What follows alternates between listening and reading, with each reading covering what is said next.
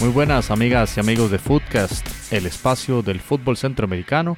Estamos en fecha de grabación jueves 6 de diciembre de 2018 en este episodio 53 en el cual tendremos una entrevista muy especial con Dio Jiménez. Ella es una de las personas que dirigen Just Soccer CR, una página especializada en el fútbol femenino, fútbol costarricense, y tendremos con ella una entrevista muy especial para conocer de este mundo del deporte femenino en Costa Rica y de las jugadoras y de ese enorme legado que está cada vez más teniendo el fútbol femenino en este país con jugadoras eh, prácticamente disputando las mejores ligas del mundo en Estados Unidos, en Europa y hasta China donde está Chile Cruz.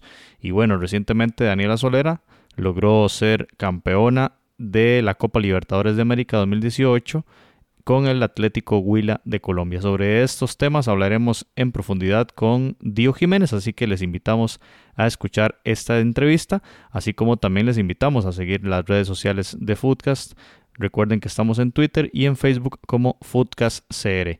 Este podcast es parte de la familia Porpos, proyectos con propósito. Pueden encontrar otros podcasts en porpos.co y recuerden eh, también dejar sus mensajes en el tanto Facebook como Twitter, sus sugerencias, sus comentarios sobre este y otros episodios, los cuales también pueden escuchar en foodcast.org. Así que amigas y amigos, les dejamos con esta entrevista con Dio Jiménez de Just Soccer Series. Footcast, el espacio del fútbol centroamericano. Amigos y amigas de Footcast, tenemos en esta ocasión la grata presencia de Dio Jiménez de Just Soccer, un proyecto comunicativo en el tema del fútbol femenino. Y bueno, bienvenida Dio, nos, nos interesa mucho conocer eh, muchos temas en el fútbol femenino. Usted como una conocedora del tema, como representante de Just Soccer CR, nos interesa mucho conocer de temas eh, vinculados al fútbol femenino que por supuesto hemos visto un crecimiento bastante acelerado de, esta, de este deporte eh, en los últimos años en Costa Rica, después especialmente del torneo del Campeonato del Mundo de la FIFA que se hizo acá hace algunos años. Dio, bienvenida a Footcast y quizá deberíamos empezar conversando un poco justamente sobre Just Soccer, así que eh, Dio, eh, de qué trata Yo Soccer, en dónde podemos encontrar los contenidos y bueno, que nos comente en general lo que la audiencia debería conocer de Yo Soccer CR. Bienvenida, Dio. Muchas gracias por invitarme a este espacio de Foodcast. Mi nombre es Dio Jiménez. Pues bueno, Yo Soccer es un proyecto eh, que se encarga de dar cobertura y visualización de lo que es en fútbol femenino en todas sus ramas. Este proyecto se inició en el 2015 una idea de Alan Martínez y Daniel Argüello. Yo me uní a ellos como en diciembre del 2015 también. Y bueno, es uno de los proyectos más interesantes de verdad en lo que he estado en, en fútbol femenino. Nosotros eh, tratamos pues sí de dar una visualización total a lo que es el fútbol femenino, porque bueno, si acá usted se pone a ver, ¿verdad? En noticias no no se ve nada nunca de fútbol femenino, mucho menos una portada de algún de algún periódico. Entonces, aparte de que la atención de los medios de comunicación al fútbol femenino es increíblemente nula, pues también sabemos que no hay salarios, ¿verdad?, en el fútbol femenino, no hay patrocinios, ya sea comerciales o oficiales, entonces este es complicado. De hecho, las chicas, igual para la gente que no sabe, muchas veces entrenan a doble sesión. Cuando están en selección, por ejemplo, ellas tienen que estar entrenando a las 5 de la mañana y ya luego irse a trabajar a la universidad o lo que tengan que hacer. Y si hay doble sesión, ellas vuelven a em, pues eh, entrenar en la noche. Eh, nosotros pues sí, eso es lo que buscamos básicamente, visibilizar y eh, reconocer la participación de las mujeres en el fútbol, especialmente acá en Costa Rica. Y pues le damos seguimiento también a lo que son las legionarias, que son las chicas que juegan en el extranjero. Nos pueden seguir en nuestras redes sociales, sería todas Twitter, Facebook e Instagram como Yo Soccer CR y nuestro sitio web yosoccercr.com. Muy bien, Dio. Queríamos conversar sobre jugadoras costarricenses que recientemente han tenido mucho éxito a nivel internacional. Eh, esta semana escuchamos la muy grata noticia de la campeonización del Florida State y con la presencia de Gloriana Villalobos en la cancha.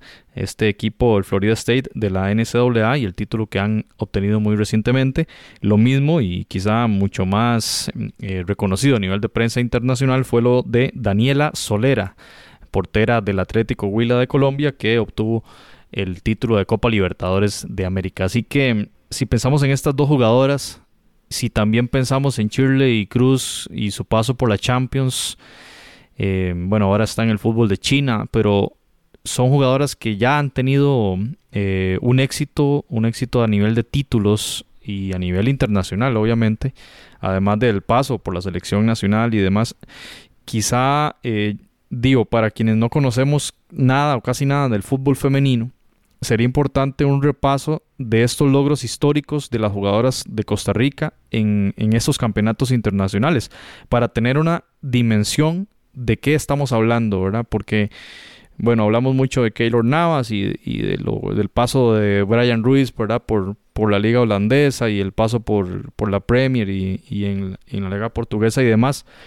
Pero si hablamos de, de un título de Copa Libertadores, es algo muy grande. Y si hablamos de un título de NCAA, es algo muy grande. Y, y si hablamos de Shirley Cruz, ganadora también de Champions, es algo muy grande. Entonces, Estoy dando tres nombres, quizá haya muchos más, digo, para que nos des una reseña, digamos, de, esos logros históricos de las jugadoras costarricenses en estas eh, luchas y en estos campeonatos internacionales. Así es, bueno, tenemos bastantes casos, ¿verdad?, de ticas que han triunfado en el extranjero. Eh, y que juegan en el extranjero, de hecho se les dicen las legionarias, ¿verdad? Eh, bueno, Shirley Cruz no hace falta decir nada más porque ya sabemos que es prácticamente la referente de todas las jugadoras de Costa Rica.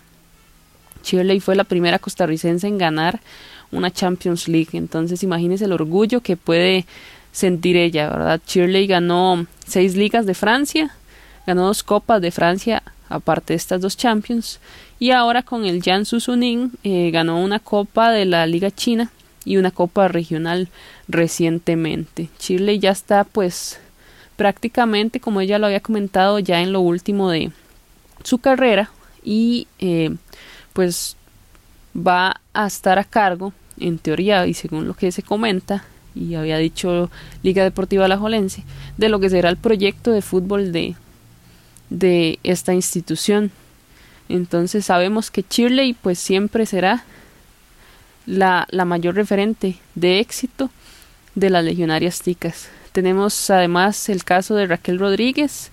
Raquel juega en el Sky Blue en la National Women's Soccer League. Raquel fue la primera tica en anotar en un mundial infantil femenino. Ella anotó en el 2008 en Nueva Zelanda y además en el Mundial Mayor de Canadá 2015 ante España. Uno de los mejores momentos sin duda que hemos vivido los que amamos el fútbol femenino. Eh, también como dato para que lo tengan ahí, fue la primera tica que ganó el título de la NCAA en primera en Estados Unidos.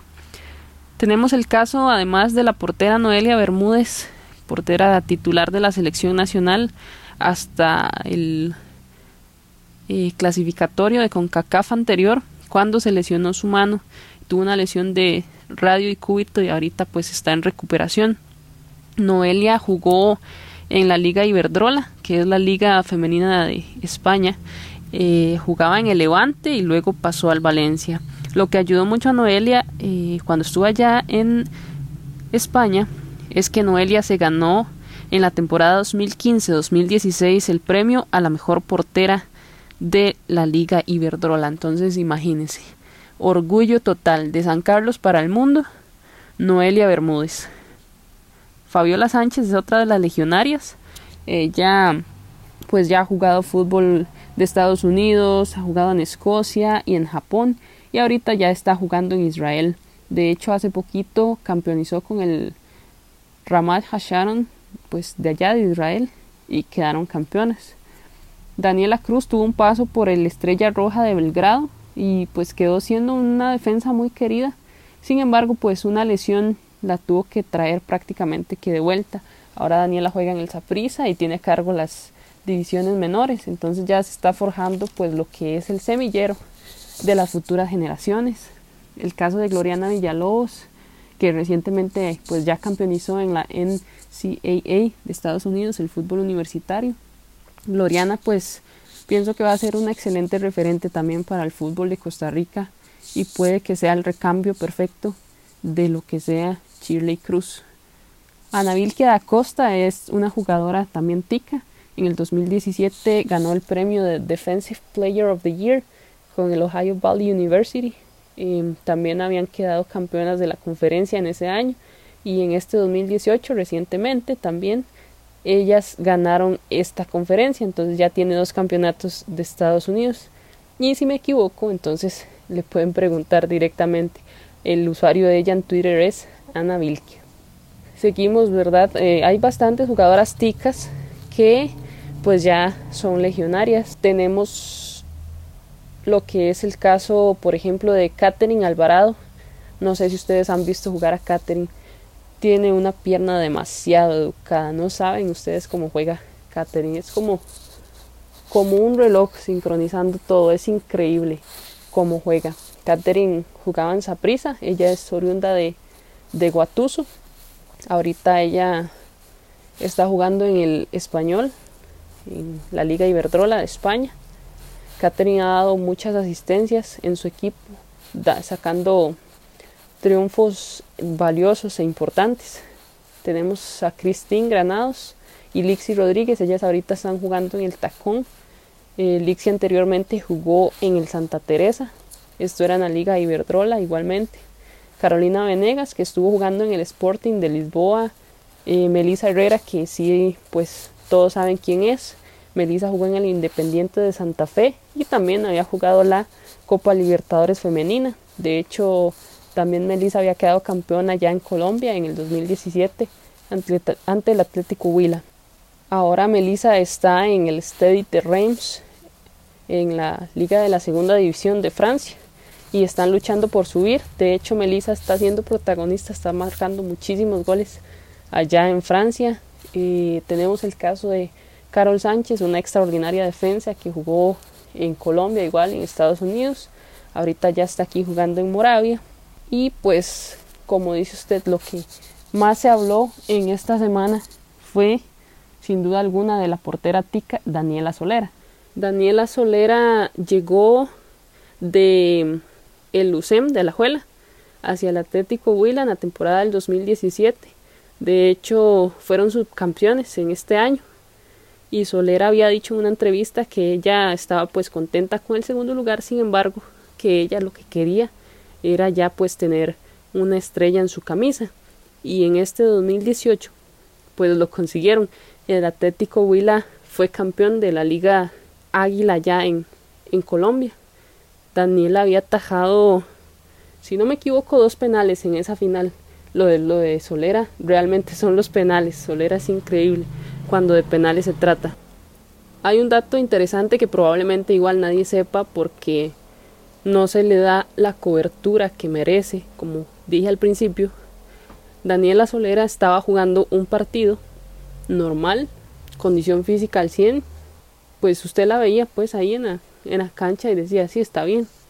Daniela después de este partido convulsionó, estuvo en coma inducido con un pronóstico reservado en cuidados intensivos.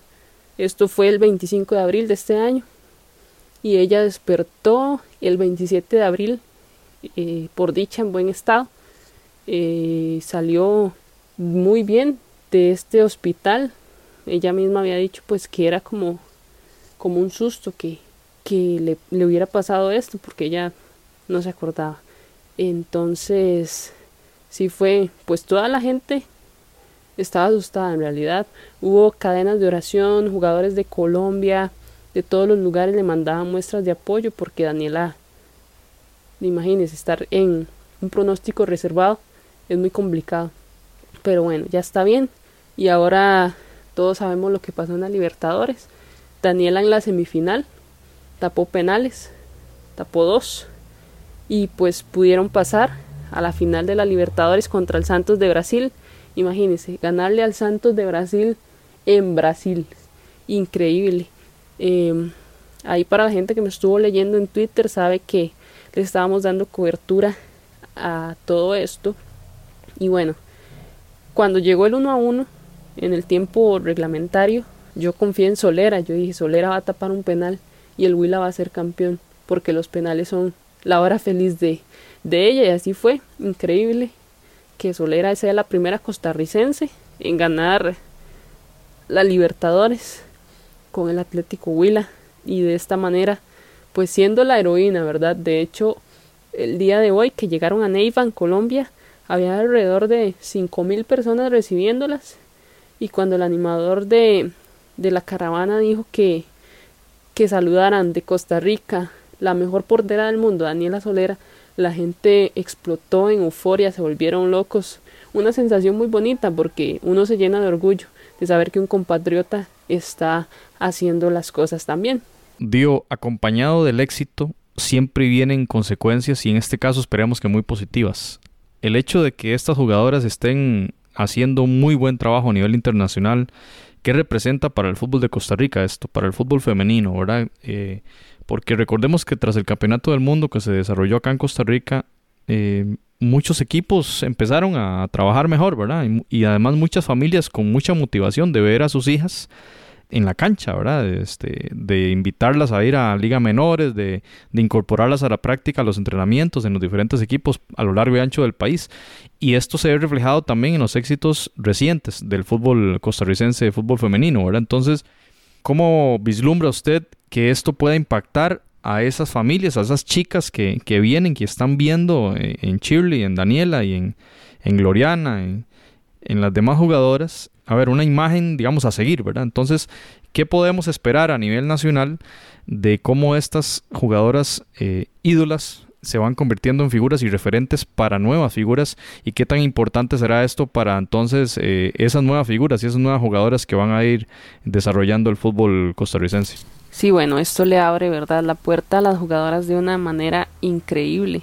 Este, hay una agencia, de hecho, que se llama Solo Cracks, que pues es la que ficha a las, a las jugadoras y les busca dónde colocarlas y todo. Entonces ahí ya podrían seguirlos ustedes igual en Instagram.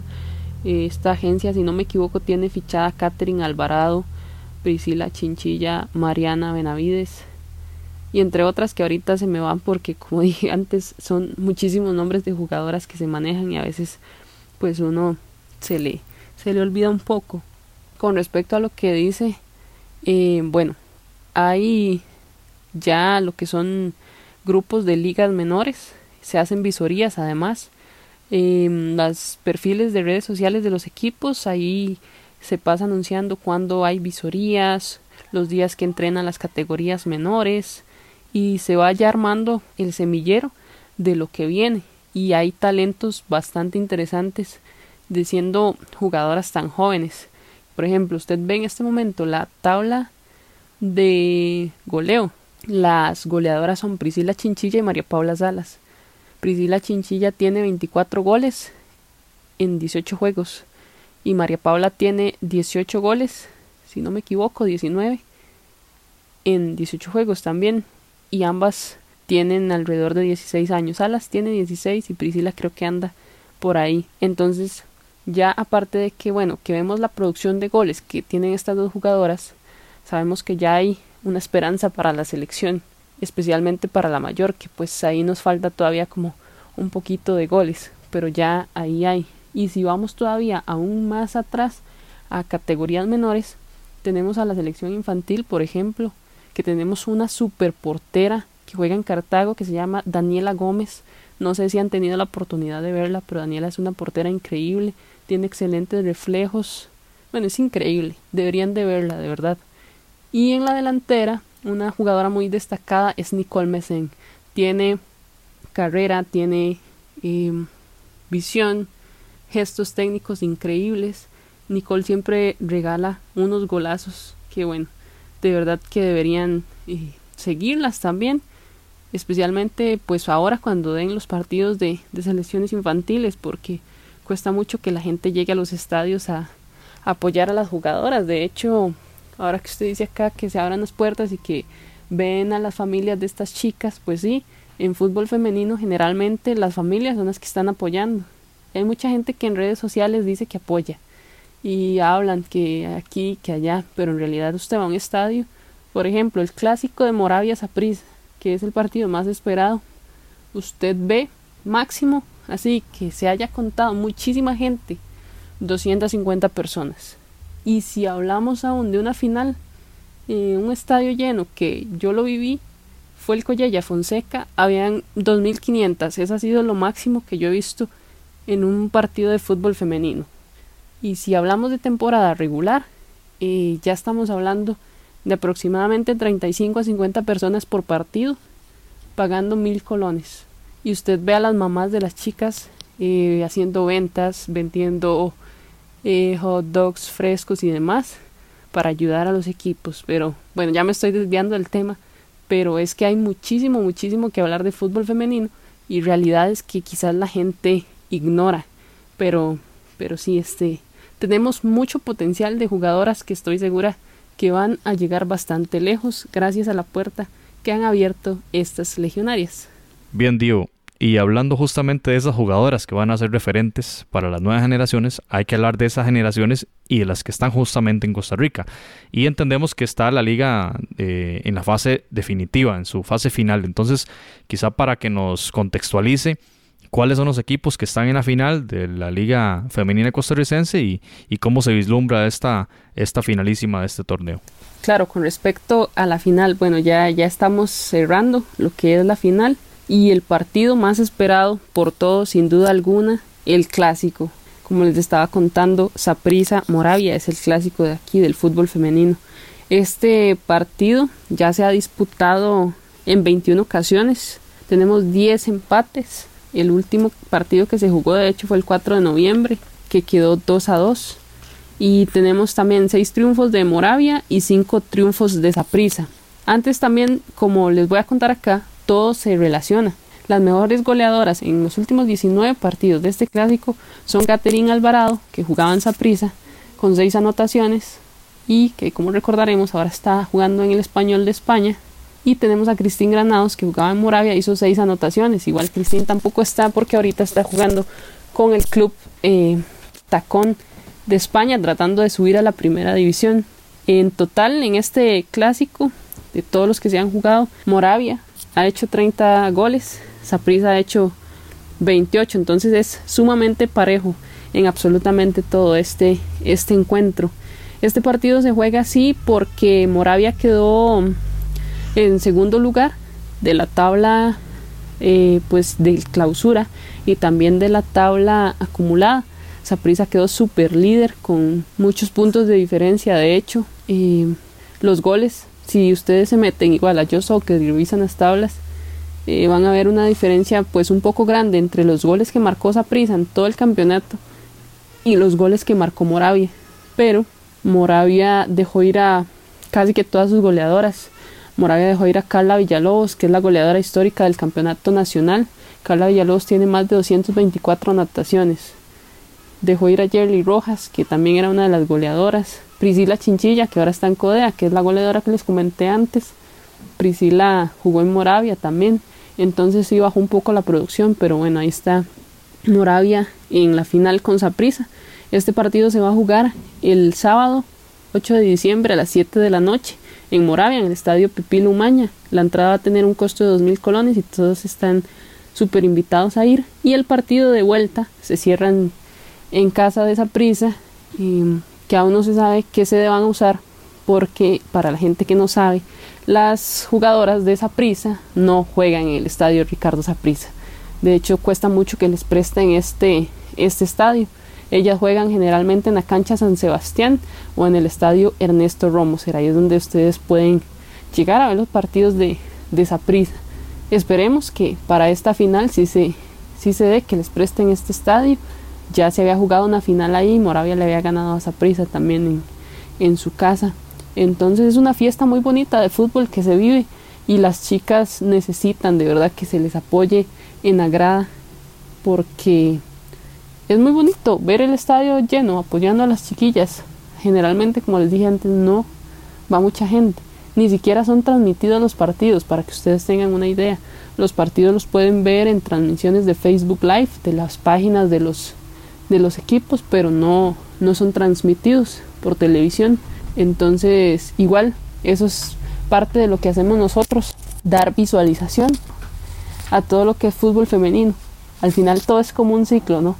Y sí, todos invitados a, a seguir pues nuestra página yosoccercr.com, nuestras redes sociales y a seguir las páginas de los equipos. Las jornadas son los días domingo generalmente. Y antes de que se me olvide pues eh, comentarles, ¿verdad? Que tenemos, eh, bueno, equipo Saprisa, Moravia, tenemos a Liberia, para la gente que es de Guanacaste y quiera ir a ver los partidos, tenemos a Pocosí, está también Dimas de Escazú y el descendido Arenal de Coronado. Y el nuevo inquilino, aunque ustedes no lo crean, fútbol femenino de Coronado. Entonces Arenal este, siempre va a estar presente en el torneo de primera división. Dio, de verdad que agradecerle mucho el tiempo que ha brindado para Footcast en esta conversación sobre el fútbol femenino en Costa Rica y eh, en el futuro tendremos mucho más tiempo para conversar de muchos otros temas diversos de este de este mundo futbolístico en las ligas femeninas. Ojalá también podamos conversar de otros espacios de ligas femeninas en Centroamérica, que también vemos que está creciendo muchísimo el fútbol en otros países. Así que Dio, muchas gracias y pues eh, a seguir las redes sociales de Yo Soccer CR. Muchas gracias, Dio. Muchísimas gracias a ustedes por invitarnos, por tomarnos en cuenta. De verdad que es muy gratificante que eh, alguien fuera, digamos, de lo que es el ámbito del fútbol femenino, le diga a uno, hey, mira, quiero invitarte, quiero que hablemos, quiero que me contés. Es muy importante porque a uno lo llena de fuerza para seguir trabajando pues como ustedes sabrán, los que estamos cubriendo fútbol femenino y demás, eh, lo hacemos, como dicen, a puro amor, porque no estamos recibiendo ningún salario ni nada, pero es parte de dejar siempre una semillita, como me dice una amiga por ahí, es venir a este mundo y dejarlo mejor que como lo encontramos. Y si hay que seguir trabajando para seguir apoyando el fútbol femenino, saben que pues con Yo Soccer van a contar. De verdad, muchísimas gracias. Espero que les quede ahí la semillita para que vayan al estadio a ver los partidos. Tenemos, como les dije anteriormente, muchísimas jugadoras que están para un futuro increíble, que ya vienen, vienen trabajando los procesos, viene la CELE, vienen muchísimas cosas de fútbol femenino, pero sin el apoyo de la gente es complicado. Entonces los invito a todos a ir al estadio, a apoyar y a seguir creyendo en el fútbol femenino. Pura vida. Usted está escuchando Footcast, el espacio del fútbol centroamericano.